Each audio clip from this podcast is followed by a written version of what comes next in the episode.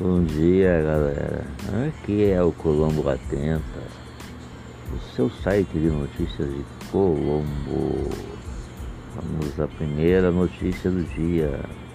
A eleição municipal desse ano foi adiada para o dia 15 de novembro, como era antigamente, e que isso pode interferir no processo pré-eleitoral do cenário atual de Colombo. Bom, quem sai perdendo é o vice-prefeito Sérgio Pinheiro, né? Já está em campanha e vai ter aí prolongar por mais um mês quase sua pré-campanha e sua campanha, né? Isso vai dar um respiro para os adversários, né? E o desgaste que ele vai sofrer naturalmente, né? Com a pandemia e com outras coisas que virão pela frente.